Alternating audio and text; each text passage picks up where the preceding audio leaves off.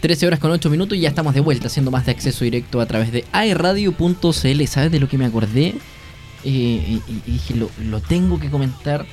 Eh, hace unos días, en una radio nacional, escuchaba una entrevista y me llamó mucho la atención porque con mucha personalidad, eh, un docente de la Universidad Católica en Santiago, que se dedica a la literatura, es docente de literatura, hace charlas también, tiene conversatorios eh, respecto a estudio y análisis de, de, de libros eh, a público en general. La particularidad de la noticia que estoy contando es que es no vidente. Mira, ve, qué maravilla. Y él empezó a, a leer cuentos en braille. En braille. Entonces, con lo que leía, iba transmitiendo también lo que iba leyendo. Y, además, aprovechaba de hacer un llamado, ¿cierto? A, a, a la comunidad no vidente a alfabetizarse. Que algo que me pareció muy curioso. Porque desde afuera pareciera que, eh, que lo hacen. Pero parece que no, no es toda la comunidad en general. Eh, me, me, llamó la atención. Primero, que haya terminado sus estudios Claro, eh, escolares. Eh, que haya decidido dedicarse a, a la docencia al, al- como, como docente de lenguaje de la Universidad Católica. Sabemos, una universidad de prestigio en nuestro país, eh, como si hubiese sido la Universidad de Chile, son universidades eh, tradicionales por lo demás. Y el mensaje es que a pesar de toda esta dificultades, eh, A pesar de su discapacidad sí, Y todo lo que conlleva, Exacto. él llegó a titularse, ser profesional y, y estar y- trabajando en la Universidad Católica como docente. como o sea, docente en lo que estudió. no me, no me sale el nombre, no me puedo acordar. No, bueno, no, yo conocí pero- la semana pasada un caso muy similar, pero de acá de Concepción. A María. A María. Ay, no me acuerdo el, el apellido. Ella eh, estudió educación diferencial en la Universidad San Sebastián. Y me decía que. Y ella es eh, persona no vidente, ciega. ¿Ya? Perdió la vista como alrededor de los 12 años de edad. ¿ya? Y no ve nada. Eh, y buscando dónde estudiar, después de salir de su enseñanza media, fue a la Universidad de Concepción. Quedó, le dio su puntaje, imagínate. Y la Universidad de Concepción, cuando se enteró de su situación de discapacidad no vidente, le dijo, no, tenemos las condiciones para que tú estudies acá. Wow. Y en una carrera de educación diferencial, ¿lo puedes creer? Bueno, fue a la Universidad de San Sebastián, que tiene también la misma carrera, y allá sí la recibieron. Se tituló con honores. Fue tanto así de que el director de carrera, una vez que se tituló, le dijo, te queremos contratar y ahora es docente de la carrera de educación diferencial donde ella estudió, ella hace clases. Y tiene una, una perrita, la Mm. Emma creo que se llama, una perra guía, Ah, ¿sí? una perra guía para, para ciegos. Dice que le cambió la vida con, con la perra. De verdad les cambia la vida a las personas no videntes con un perro guío. Son perros entrenados por años, por años. Y son perros carísimos además. Ella se tuvo que colocar un porcentaje menor para el costo del perro y el otro a una fundación eh, le, le costó el 90% del costo del perro, son carísimos. Como siempre, cada jueves estamos conversando con Cristian Beltrán, docente asociado de Duoc, C de San Andrés de Concepción. Sin ánimo de, de- de seguir eh, pegando en el piso, ¿no? Pero que, que mm, pucha que marca la diferencia cuando una institución se la juega, eh, es honesta. Lo, lo hemos conversado acá en Includuoc con, con alumnos que han venido a contar sus propios testimonios. Eh, le dijeron, ¿sabes qué? No tenemos tal vez las herramientas, pero bueno, veamos cómo salimos de esto. Así es. Hagámoslo. Justamente. Eh, cuando uno acepta desafíos que son además grandes, que, que en el papel ya parecen complicados, pero tal vez es una cuestión de voluntad. De voluntad, absolutamente. Eh, sí, yo creo cuando- que eso es.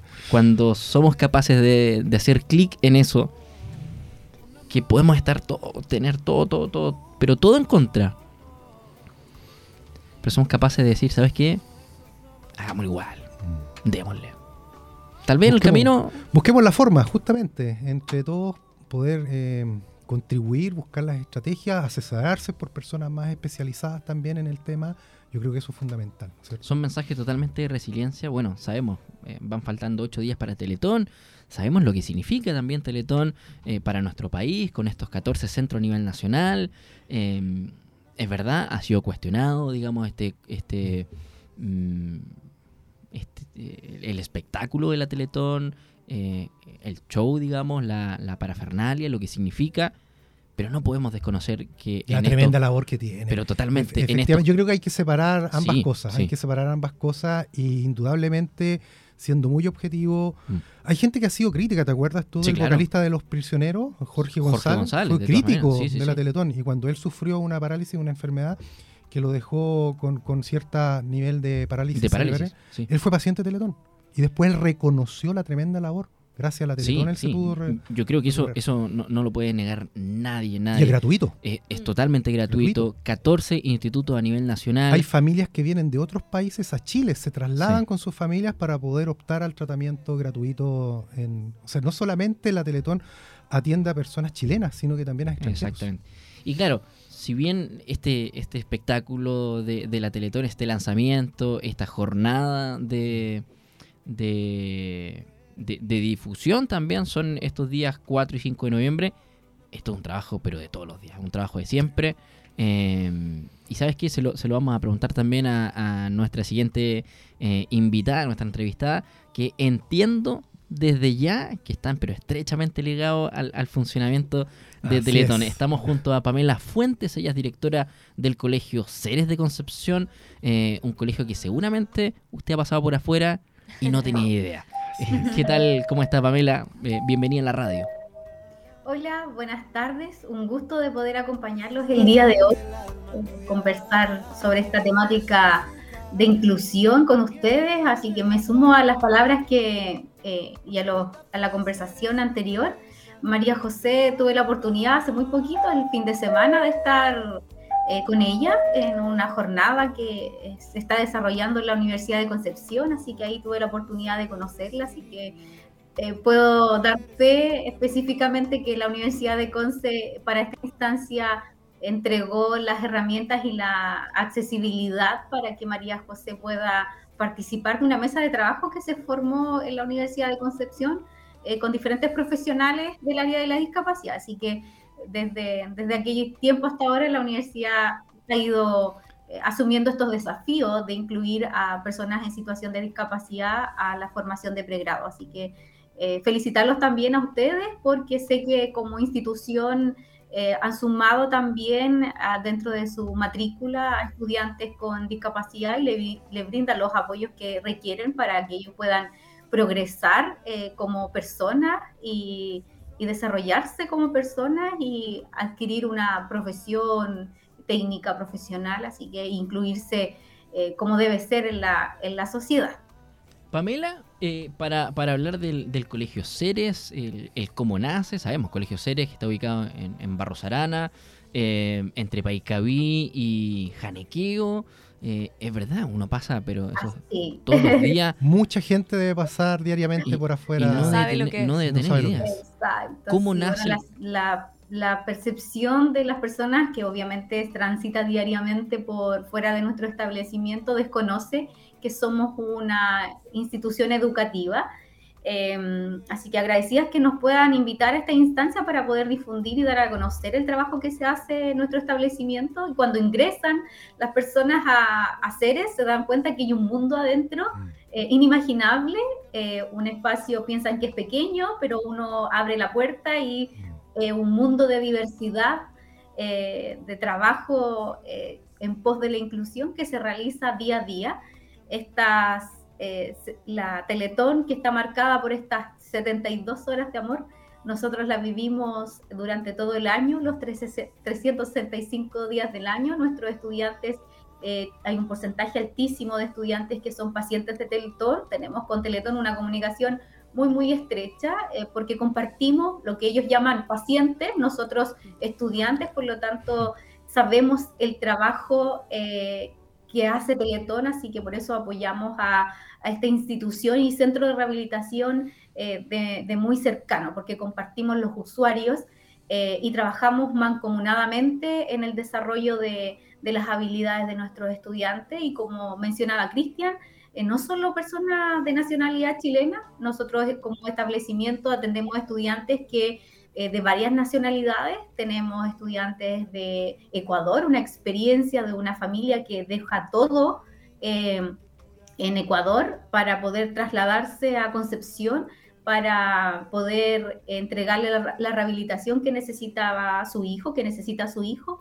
Y desde Teletón tenemos esta comunicación tan estrecha que ellos nos derivan a sus pacientes a nuestro centro educativo. Así es como también llega este estudiante. Y así tenemos experiencia de otras eh, eh, familias de Haití, Venezuela también, y que han emigrado, Argentina, han, han emigrado a Chile en busca de esta instancia de rehabilitación y así han llegado también a nuestro establecimiento, eh, que nuestro colegio tiene una particularidad bastante especial. Em, bueno, nosotros somos una escuela regular, una escuela que está al alero del Ministerio de Educación, pero que eh, su particularidad es que atiende a estudiantes que presentan una condición que se llama discapacidad múltiple ya son estudiantes que tienen una discapacidad intelectual de base asociada a otra discapacidad generalmente motora, también puede ser sensorial, es decir, a nivel visual o auditivo. Y mm, nosotros al inicio, eh, nos, nuestro colegio ya lleva 18 años de funcionamiento. En sus inicios, el 2004, también eh, comenzamos con estos desafíos de una población de estudiantes que no tenía lugar en otro espacio educativo para realizar su trayectoria educativa. Por lo tanto, también fue un desafío para nosotros y en, ningún momento se le cerraron las puertas y decimos, bueno, no sabemos eh, cómo abordar esta, esta discapacidad múltiple, pero sí tenemos un equipo que está dispuesto a perfeccionarse, a estudiar, para poder brindarle los apoyos a estos estudiantes. Al inicio, muchas capacitaciones de eh, profesionales externos de Argentina, también de mm, Estados Unidos, que nos apoyaron en construir este proyecto educativo que se basa en entregar apoyos a estudiantes y a sus familias con discapacidad múltiple, porque si para una persona que presenta una sola discapacidad enfrentarse al contexto, al mundo, es difícil, eh, es el doble, el triple el desafío para aquella persona que tiene otras discapacidades eh, asociadas. Pamela, bueno, estamos conversando con Pamela Fuentes, directora del Colegio Ceres de Concepción. Entiendo, entiendo, ¿cierto? Según lo que, lo que estamos conversando, el Colegio Ceres se, eh, se diferencia de los otros establecimientos educacionales porque asisten niñas y niños, ¿cierto?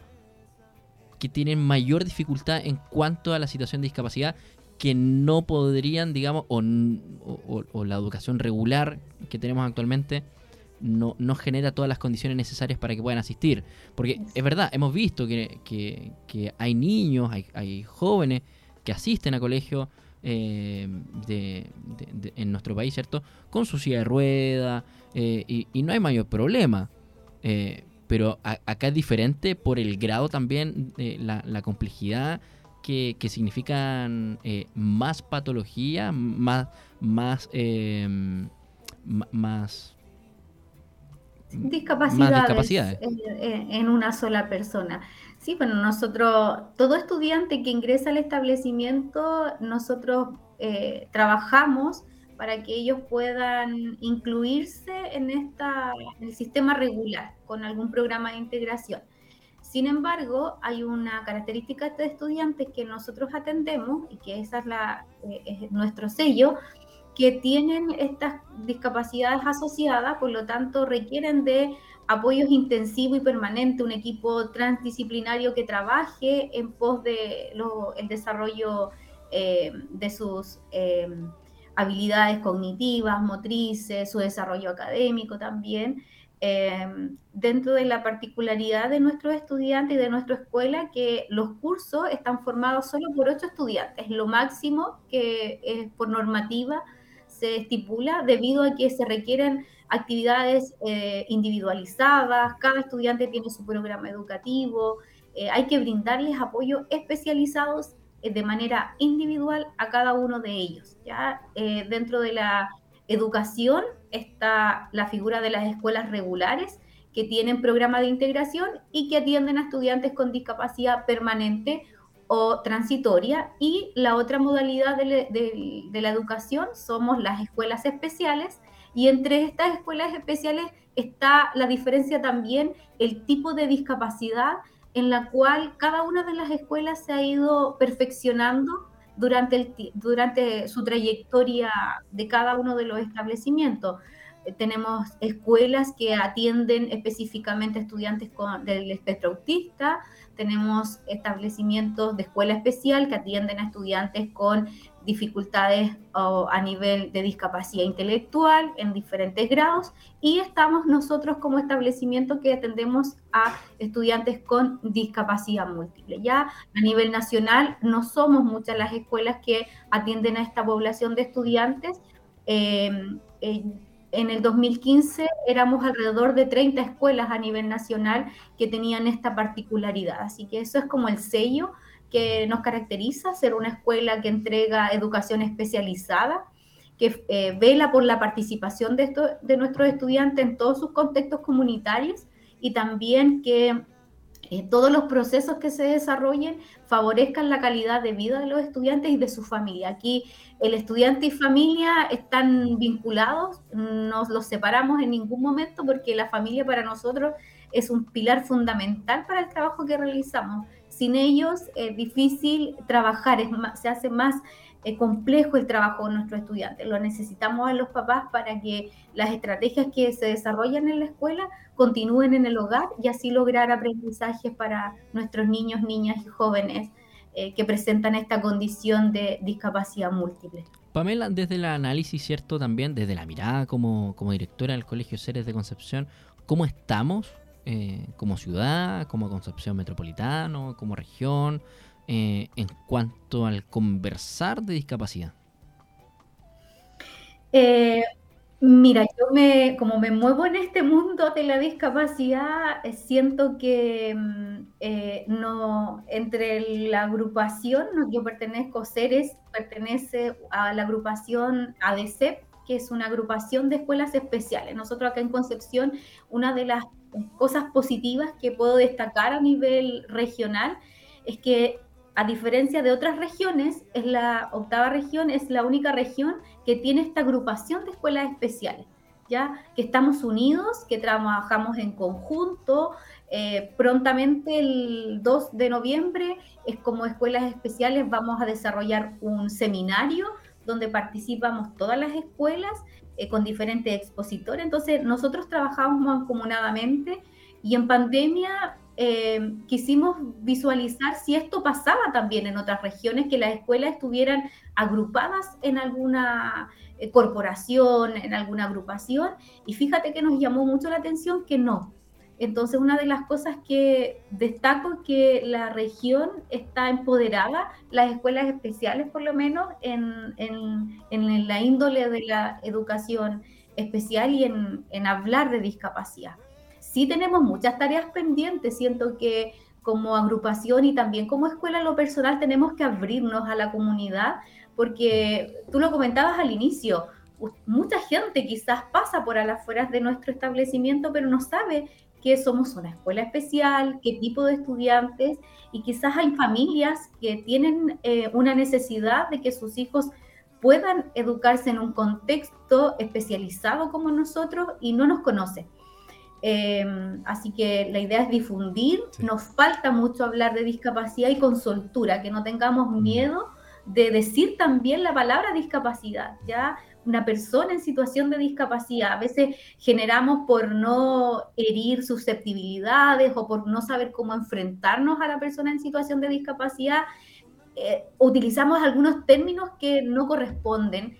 Eufemismo eh, claro, como con capacidades diferentes. claro, por ejemplo. Hay que decirle a una persona con discapacidad visual. justamente como dice Pamela, efectivamente, las comunidades que trabajan con personas de discapacidad tienen que abrir, salir de su burbuja y educarnos a nosotros. Es, que ahí está el tema. El otro día hablaba con una persona respecto a, otro tema, nada que ver con discapacidad. Yo, le decía, discúlpame el ejemplo, pero porque es bastante campechano, pero, pero es, lo, más a la mano que tengo. ¿Cómo sé que la gallina puso huevo? Porque cacarea. Los canta. Los canta, sí. Bueno, hay que hacer lo mismo. Sí. Cantemos nuestros huevos. Así es, justamente. Hagamos lo mismo. Y fíjate tú que harían, la agrupación de colegios especiales donde pertenece el Colegio Serio haría una tremenda labor a la comunidad en hacer difusión, charlas, seminarios, congresos, actividades con la comunidad, porque así también nosotros aprendemos de ello. Aprendemos lenguaje inclusivo, aprendemos cómo tratar, cómo eh, vincularnos, cómo sociabilizar con personas en situación de discapacidad y al final del día todos ganamos. Mira, delante me demoré, me demoré un par de segundos para buscar la palabra. Pero es verdad, eh, escuchaba a esta misma persona que, que, insisto, no me puedo acordar el nombre, pero que es docente de, literatura en la Universidad Católica.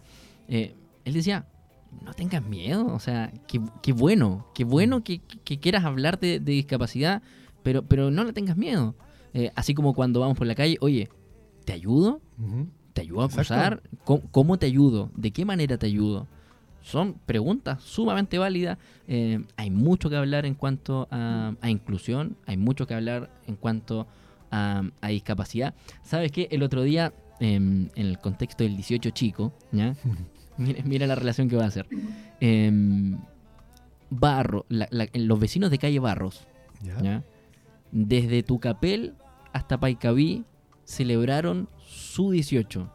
Mira, ¿eh? Bonito, por ejemplo, hubiese sido, desconozco también, ah, se lo aprovecho de preguntar a Pamela, si es que participan eh, o, invitan a los vecinos, por ejemplo, del sector a participar de, las actividades.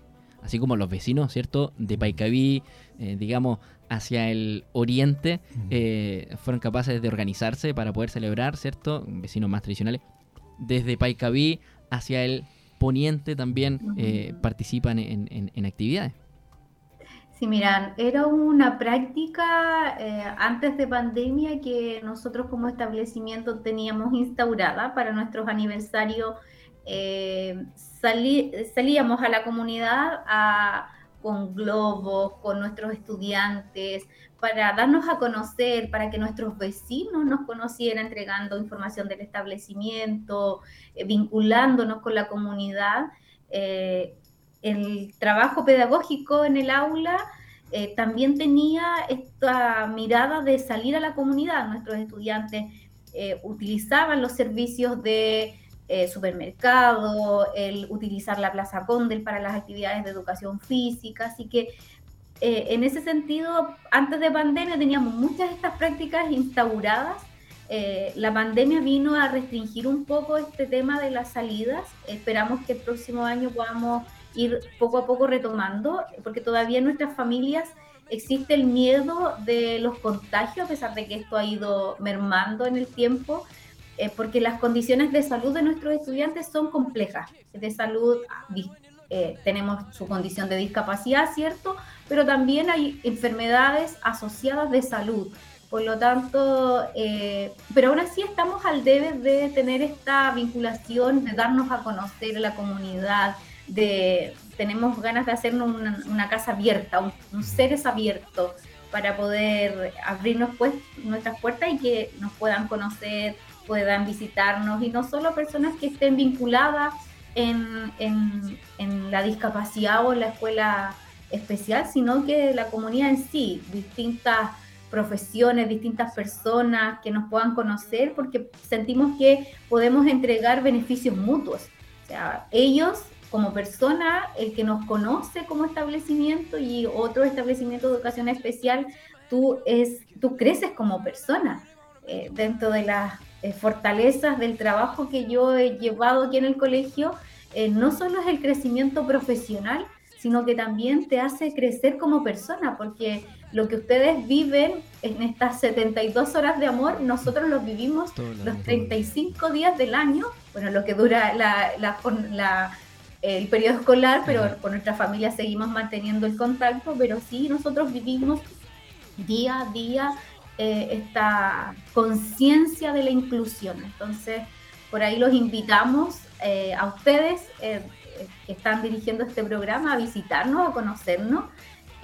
tenemos una vinculación muy positiva con Duoc. El día martes pasado tuvimos ahí algunos estudiantes y de eso se trata la inclusión, es, que podamos ir sembrando algunas semillitas en distintas, de, distintas personas para, para crecer profesionalmente y también eh, crecer como persona y saber que hay un mundo detrás, hay un mundo de la discapacidad que todavía no, no se conoce o que no, no conocemos y que tenemos que conocer, tenemos que abrirnos a esta comunidad. Y en ese sentido cuenten con, nosotros como, como radio también, sin duda que los medios tienen una gran misión en, difundir, eh, la, inclusión. Cristi, eh, bueno, te quiero agradecer Pamela Fuentes, directora del Colegio Ceres de Concepción, Cristian Beltrán, eh, docente de Duoc, nosotros nos tenemos que, tenemos que entregar el programa.